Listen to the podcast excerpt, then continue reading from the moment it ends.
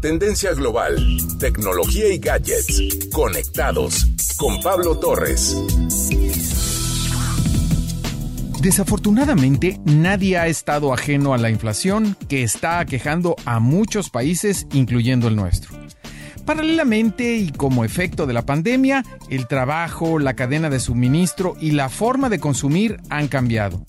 Esto nos ha obligado a repensar la forma en cómo usamos las cosas que compramos y de una u otra manera a apreciar lo que hemos conseguido como fruto de nuestro esfuerzo diario y a reconsiderar nuestra relación con el ambiente.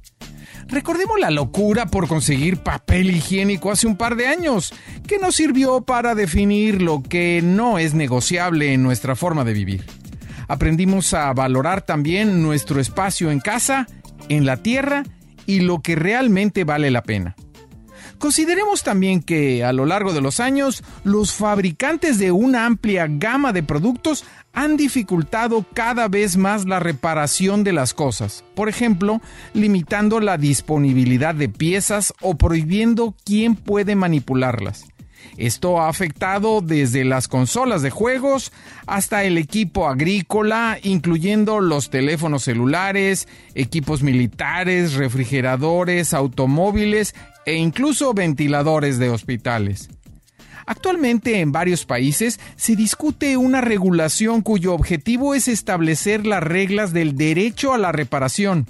Y dicen los defensores que es para exigir a las empresas que pongan sus piezas, herramientas e información a disposición de los consumidores y talleres de reparación para evitar que los dispositivos acaben en la chatarra argumentan que sus reglas actuales restringen el uso de los dispositivos de las personas y fomentan una cultura de usar y tirar al hacer que las reparaciones sean demasiado difíciles.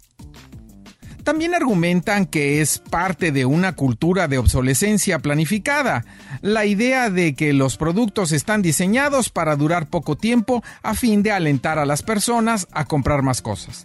Eso contribuye al desperdicio de recursos naturales y uso de energía en un momento en el que el cambio climático requiere un movimiento en la dirección opuesta para controlar las emisiones que calientan el planeta.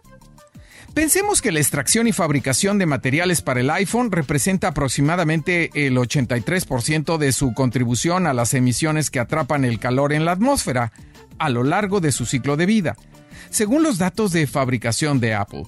Y para una lavadora, por ejemplo, es alrededor del 57%. Las cosas han cambiado tanto que ahora las marcas se han reservado el derecho a ser ellas mismas quienes reparen los productos, tanto en la parte física como el de los programas que facilitan su funcionamiento. Y es que quizá nos acostumbramos tanto a las actualizaciones que nos olvidamos de los detalles de las partes físicas. Hoy en día son muchos los productos para los cuales encontrar una refacción o una parte dañada puede ser cuestión de meses. Tampoco resulta fácil encontrar aquellos viejos locales de reparación, mercados de segunda o expertos en equipos. Muchos oficios han ido desapareciendo. Afortunadamente, por otro lado, nos encontramos con una generación joven que acercándose a plataformas como YouTube buscan un tutorial para hacer el intento y poner nuevamente en marcha algún producto. También personas retiradas que quieren enseñar y seguir trabajando.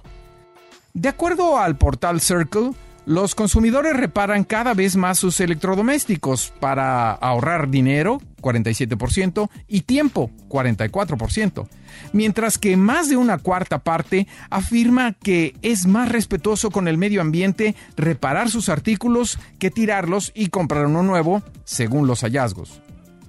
La tendencia del hágalo usted mismo ha experimentado un gran auge durante los últimos años debido al encierro y no muestra signos de disminuir. Desde la instalación de nuevos filtros en la campana extractora hasta el reemplazo de un sello en la puerta del horno. Las personas se han dado cuenta de lo fáciles que pueden ser las reparaciones y la satisfacción que conlleva poder arreglar las cosas por ellas mismas. Termino con unos breves consejos para iniciarse. Investiga antes de actuar. 2. Busca tutoriales, manuales y recomendaciones en línea. 3. El mantenimiento regular es un gran aliado. Ármate bien con herramientas adecuadas. 5. Di no a lo nuevo si aún tiene posibilidades. Apoya el ambiente. Y finalmente, apoya las leyes pro derecho a la reparación. Yo soy Pablo Torres y me encuentras en redes sociales como arroba ptorresmx. Gracias por tus comentarios.